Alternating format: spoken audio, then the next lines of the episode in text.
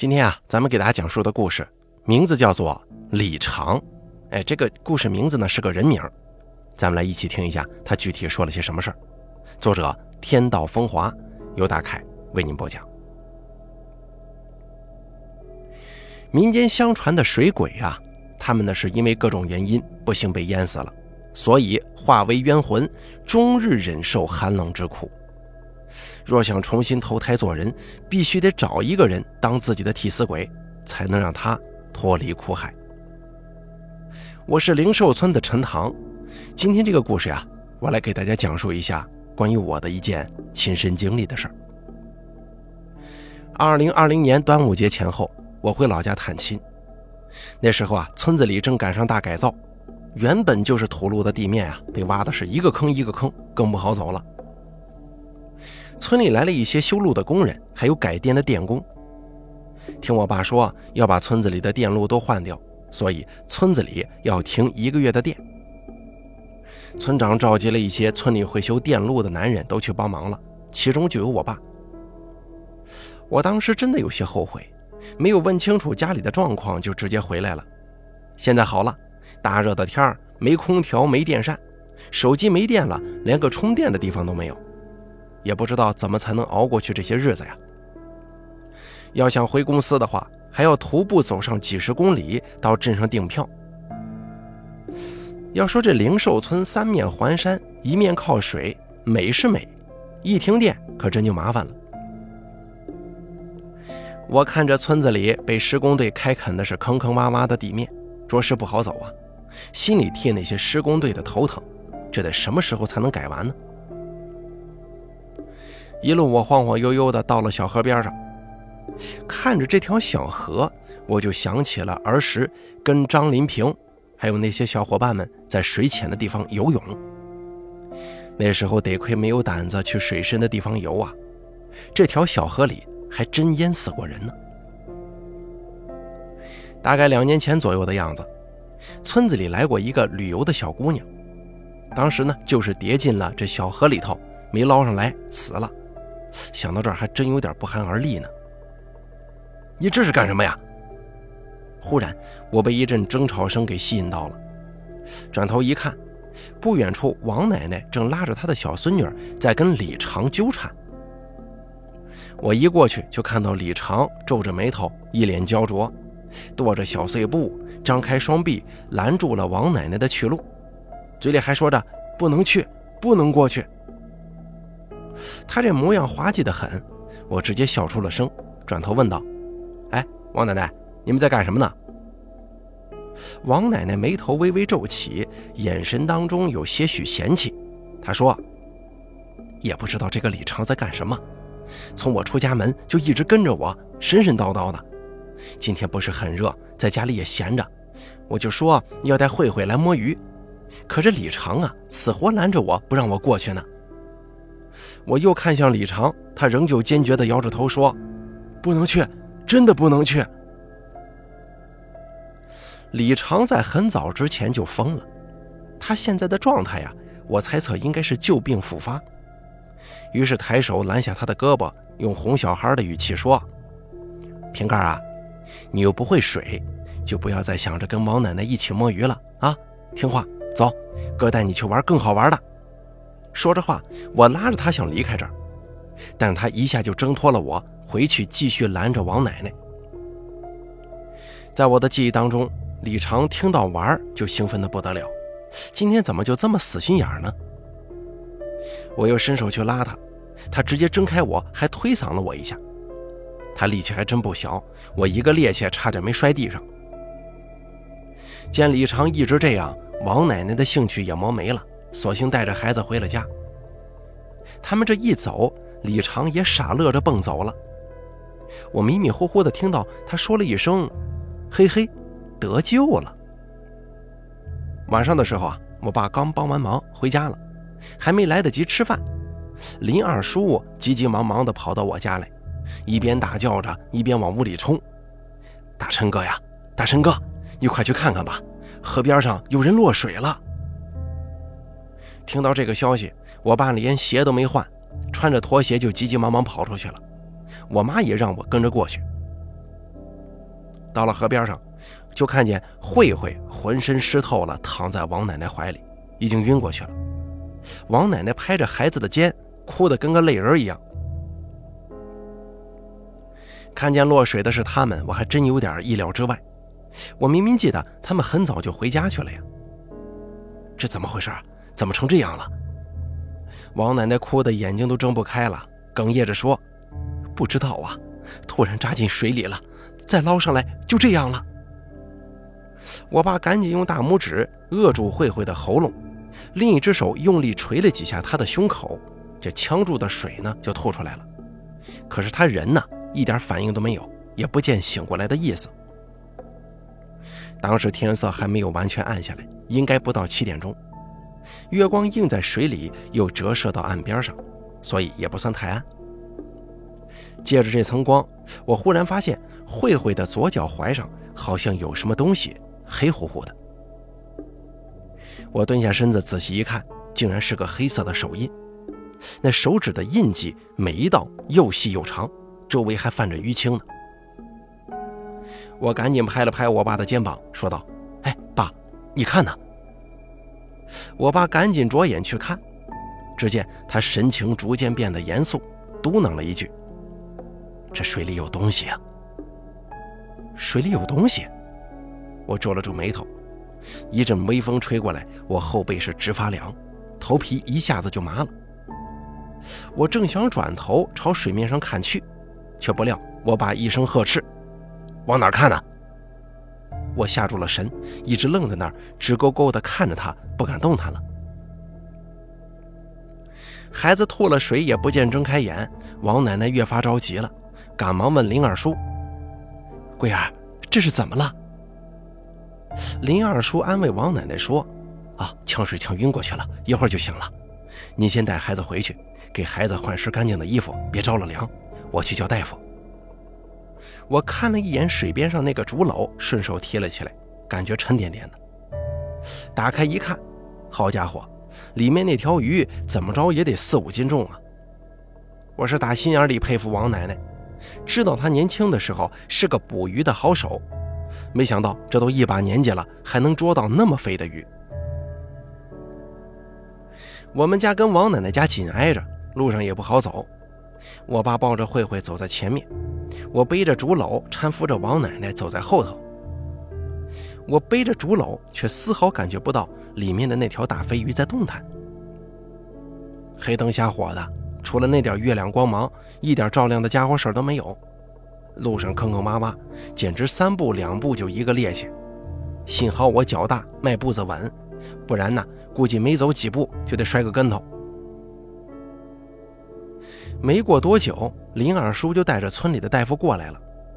王奶奶赶紧拉着大夫的胳膊，一脸焦急地说：“快看看我家孩子呛住水了，一直也不醒啊！”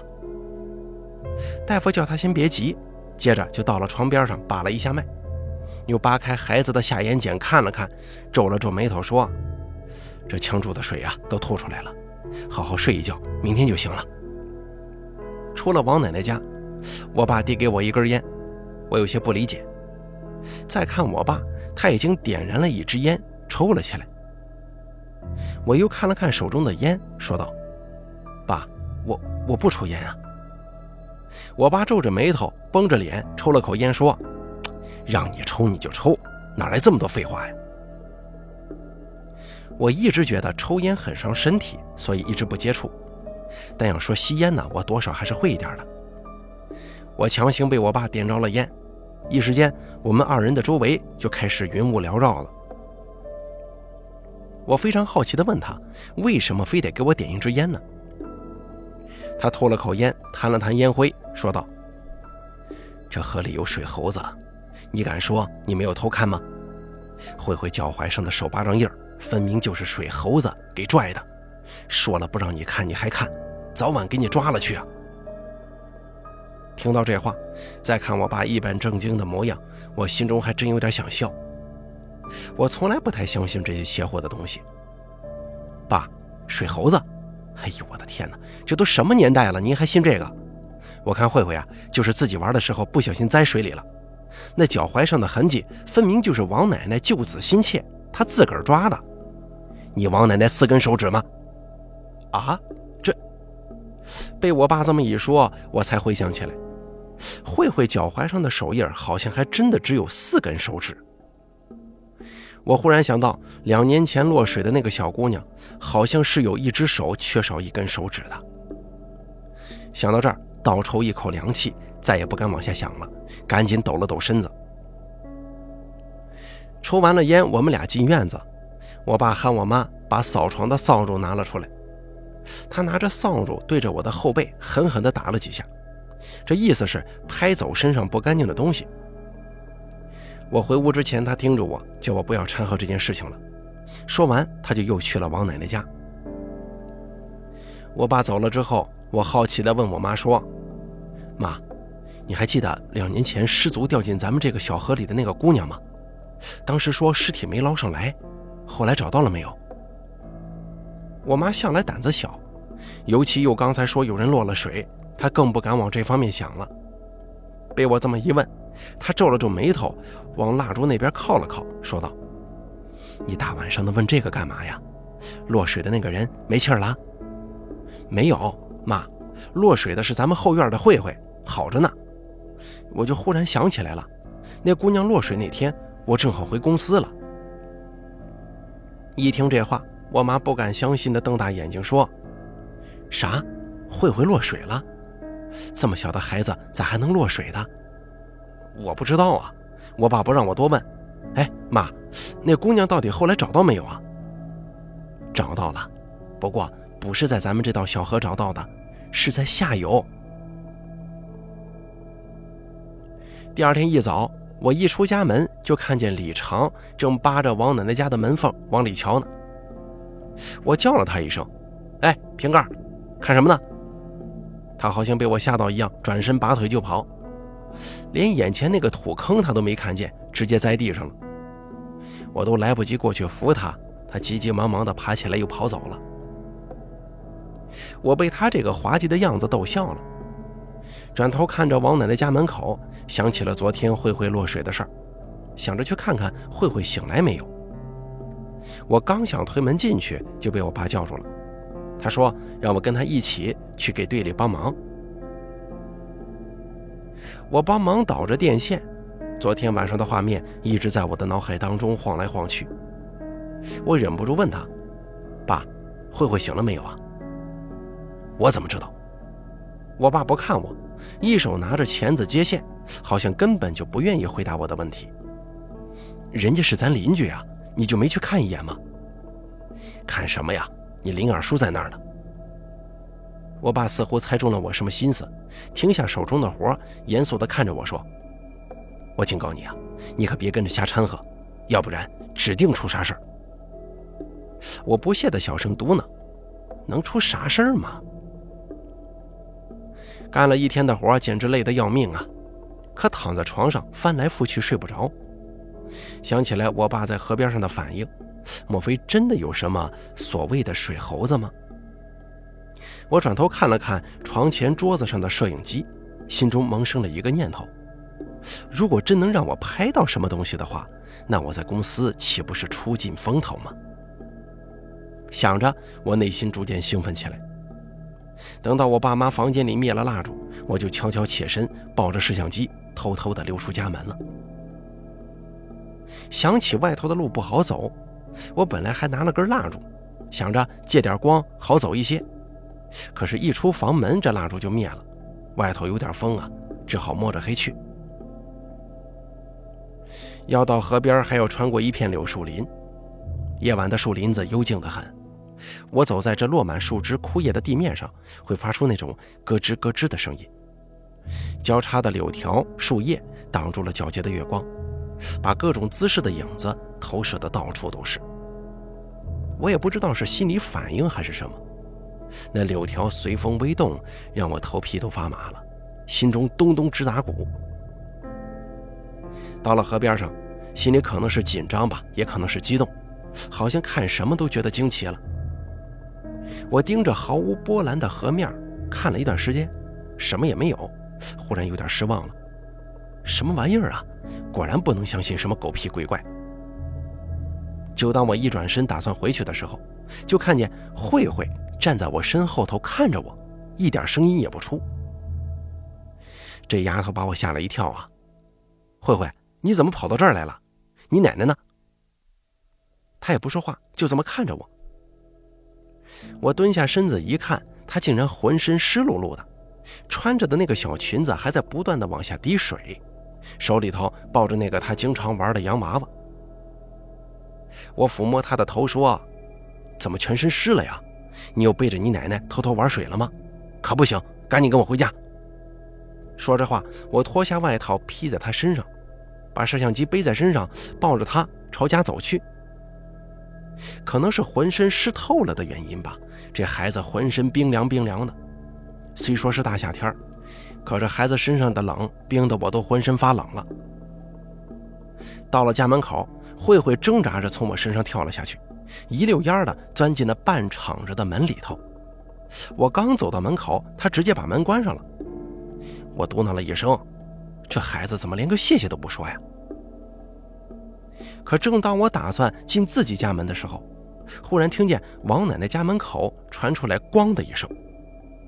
我又好奇的过去看，门口立着个木柜上面挂着我的衣服。我一脸疑惑的拿起外套，说道：“几个意思呀？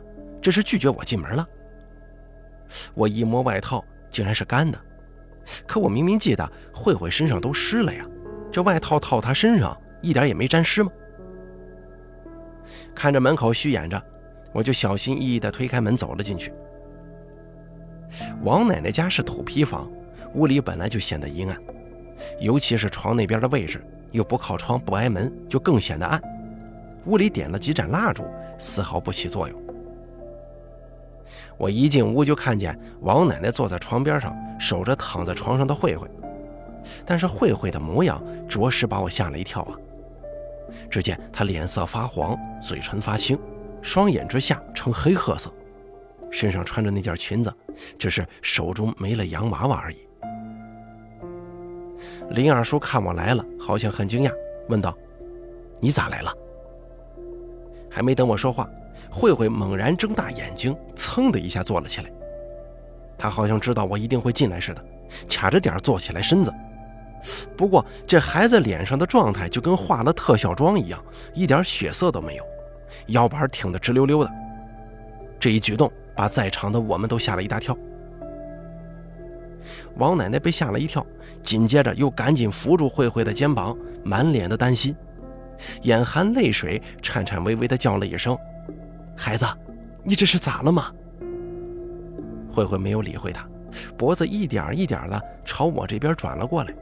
身子却丝毫不动，那个转动的姿势就好像有人摆弄他一样。我跟林二叔愣在原地看着慧慧，她双眼空洞地盯向我，稚嫩的声音当中带着一丝颤意，一字一顿地说：“妈妈，我知道，我要回家。妈妈，我要回家。”这声音直接把我吓愣住了。我自己都能感觉到身体变僵硬了。我稍稍抬手抓着林二叔的胳膊，说：“这、这、这是干嘛呢？”慧慧一直重复这句话。林二叔眉头拧成了川字，仔细看了看，仿佛发现了什么，把我往一旁拽了拽。慧慧的眼神还一直盯着原来那个地方。我们顺着这个方向看过去。才发现，他是盯着墙上挂着的那条鱼在说话。林二叔眉头一皱，再看慧慧，说道：“看这样子，估计是沾上什么不干净的东西了。不干净的东西，水水猴子。我不知道林二叔听见我的嘟囔了没有，只知道他叫我赶紧回家，叫我老爸过来。我转头拔腿就跑啊，当时真的是怕极了。”可是，一出门口就跟什么人撞了个跟头，吓得我坐在地上，一边张牙舞爪挥舞着手臂，一边大声叫：“你你别过来！”直到听见那个人的声音说：“快闪开，要不爷爷打死你！”我这才认准来的人是李长，这下子差点没吓死我。我爬起来之后啊，在李长的肩膀上给他来了一巴掌，说道：“你个死瓶盖，你要干什么？吓死我呀！李长没搭理我，直接冲进了王奶奶家。我顾不得他，赶紧回了家，叫醒了还在睡觉的爸妈。我爸妈呢，就赶紧跟着我去了王奶奶家。可是回去之后，眼前的一幕更让我摸不着头脑了。李长站在床前，疯疯癫癫的，怒目圆睁的瞪着慧慧。王奶奶也极其害怕，紧紧地抱着慧慧，一只手用力捂着慧慧的耳朵。李长这个人呢，相貌极其丑陋，他扯着嗓子指着慧慧大吼大叫。林二叔使劲拦着他，可他力气大的林二叔根本就拦不住。这一下子气不打一处来的我上去把他推到了一边。你个疯子，发什么神经啊？他这么小，你别吓唬他呀！我话音未落，慧慧双眼往上一翻，又昏睡了过去。王奶奶急呀，眼泪一下就出来了。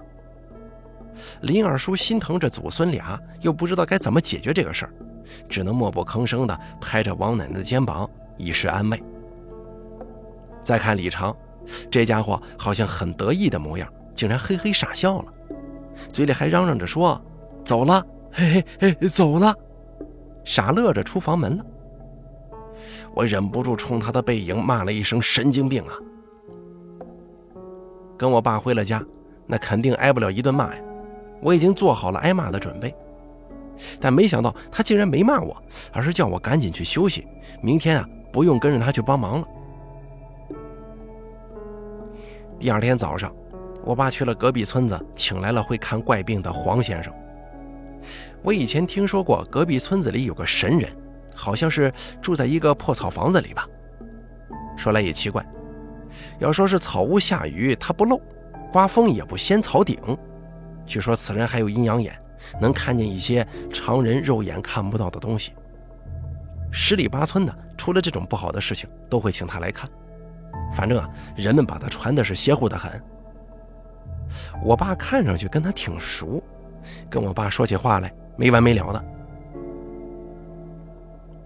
我见到这个人的第一印象跟大家说的一样，这个人呢看上去跟我爸年纪差不多，穿的那件黑色的 T 恤衫好像已经有很多年了，这袖口啊后衣角那儿都开了线，那条黑色的运动短裤就是长裤子改的，左腿上还缝了块补丁，脚上穿着一双脏兮兮的拖鞋，脸上胡子拉碴的。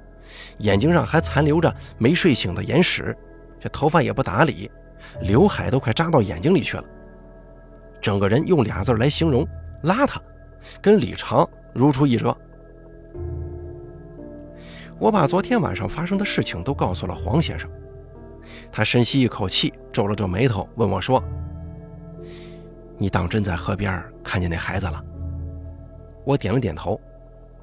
只见黄先生看着门口，捏着满是胡渣的下巴，神神叨叨地嘟囔了一句：“这邪性不小啊。”他进了屋里，走到床前，把慧慧的两个眼睛挨个掰开看了看，然后又盯着屋内仔细环视了一下四周。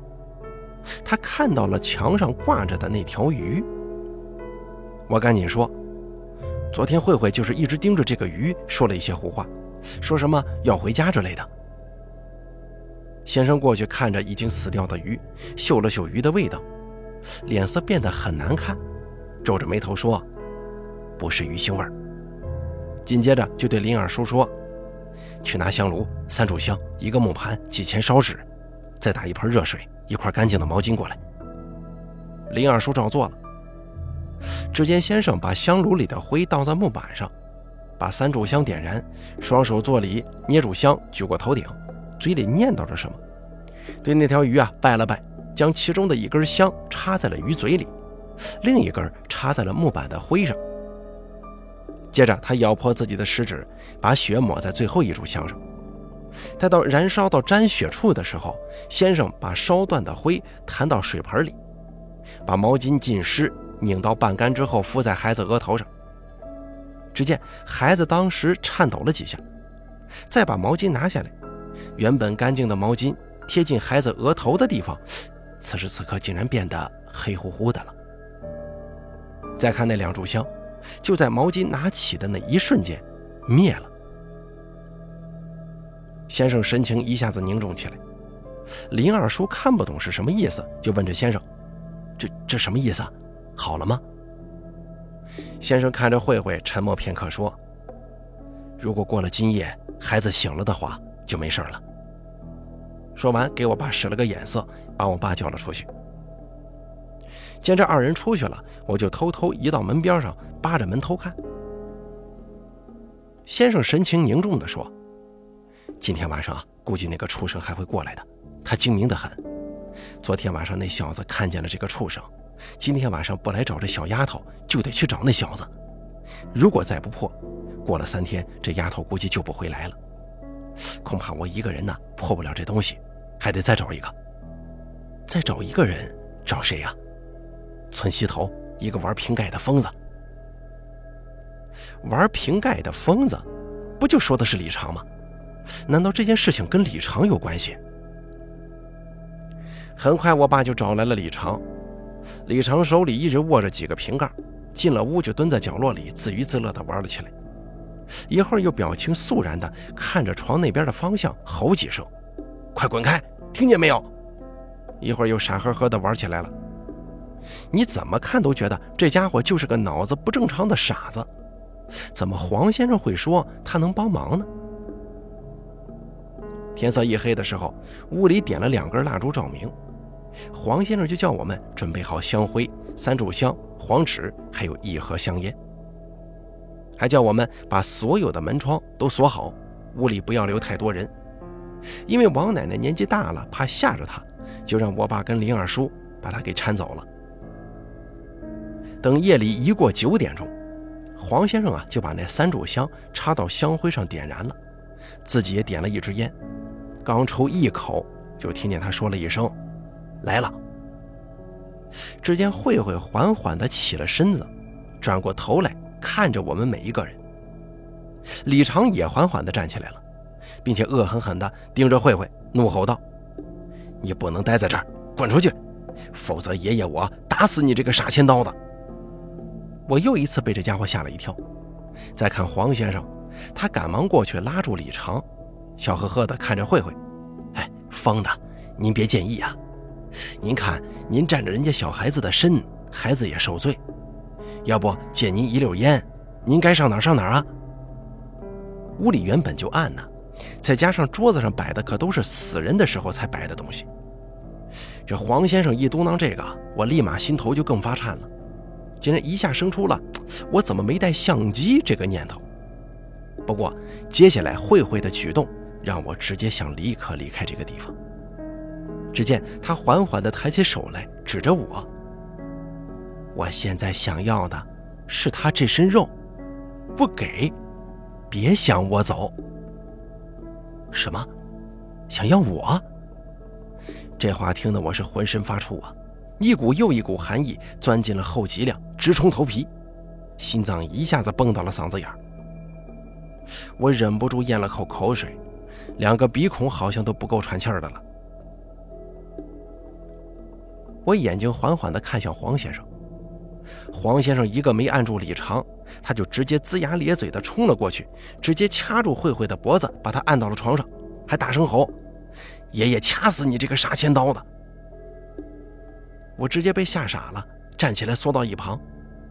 黄先生这会儿也顾不到我了，直接冲了过去。在我看来，这两个人哪里是在驱邪呀，分明是在杀人嘛！吓得我大叫：“救命啊！”黄先生回头呵斥了我一声，让我别喊。我就不再敢发声了，怔怔地缩在那儿看着这一切。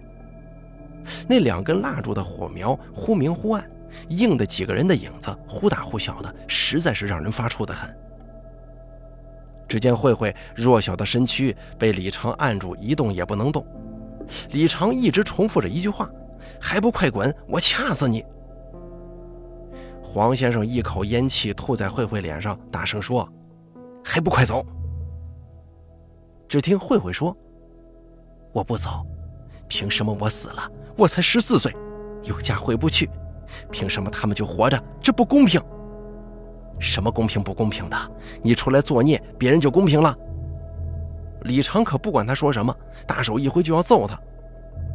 这个时候啊，才听见慧慧说：“你别打我了，我走，我走。”接着只听见紧闭的大门“咣”的一声就开了，屋里的蜡烛当时也灭了，就连那个正在燃烧的香也折了，落在了桌子上。我赶紧拿打火机把蜡烛重新点亮。李长从床上爬了下来，追了出去，嘴里还念叨：“你给我站住！你看爷爷我不打死你，害人精！”再一看慧慧，她这会儿都抽出去来了，吓得我赶紧踉跄的跑出去，把爸爸他们叫了进来。慧慧哇哇哭得厉害呀，王奶奶抱着慧慧，一个劲儿心疼。黄先生又点着了一支烟，走过去摘下了墙上的鱼，拿着桌子上的黄纸往外走。走到门口的时候，他回过头来叫我：“小子，跟我走。”我们到了小河边上，只见李长跪在水里，挥舞着双臂，手对着空气比划的厉害呀，看上去就好像是真的在跟什么人打架。黄先生叫我把那条鱼埋在河边上，黄纸一烧。做完这一切之后啊，李长就站了起来，傻乐着走了。他嘴里还嘟囔着什么，我也听不清。黄先生抽着烟，看着河面，就说：“也是个苦命的人呐，小小年纪落了水，不入轮回，也不能离开河沟啊。”我烧完黄纸，起身看了看河面。这里面还真有水鬼啊！听完我这句话，黄先生赶忙捏了一把烟，敲了一下我脑门你还说呀？再说又跟着你走了。”我不敢再吱声。他小声的跟我说：“这种邪乎东西啊，要说不信，可它真就发生了；要说信吧，又不能全信，似信非信吧。”等我们再回到王奶奶家的时候，还没进家门，就听见里面传来咣咣咣的声响。进去之后才明白过来，李长正蹲在门台上，拿着一个砖头，很认真地砸着一个瓶盖。我看着瓶盖，回想他的种种做法，好奇地问他：“哎，黄先生，他为什么能看见呢？”黄先生摇了摇头，神神秘秘地指了指头顶，就背着手走到李长的跟前，说道。又砸呢？李成嘿嘿一笑，继续砸，连砸了几下就拿了出来。这个瓶盖被砸得扁平扁平的，倒也没什么棱角，边缘处似乎还有某种花样。他笑着捧着瓶盖进了屋，放在慧慧手心里，脸色一下子变得严肃起来，神神叨叨地说：“不许丢。”说完，傻乐着又跑走了。黄先生这个时候走过去，补充了一句。对呀，这东西啊，可千万别弄丢了，关键时刻能保命的。也就是从那个时候起，村里人对李长的态度就变了，好像都知道怎么回事，但是又都不说。谁家到了饭点的时候碰见他，都会给他盛出一碗饭来吃呢。好了，这个叫李长的故事咱们就说到这儿了，感谢您的收听。本故事作者天道风华，由大凯。为您播讲。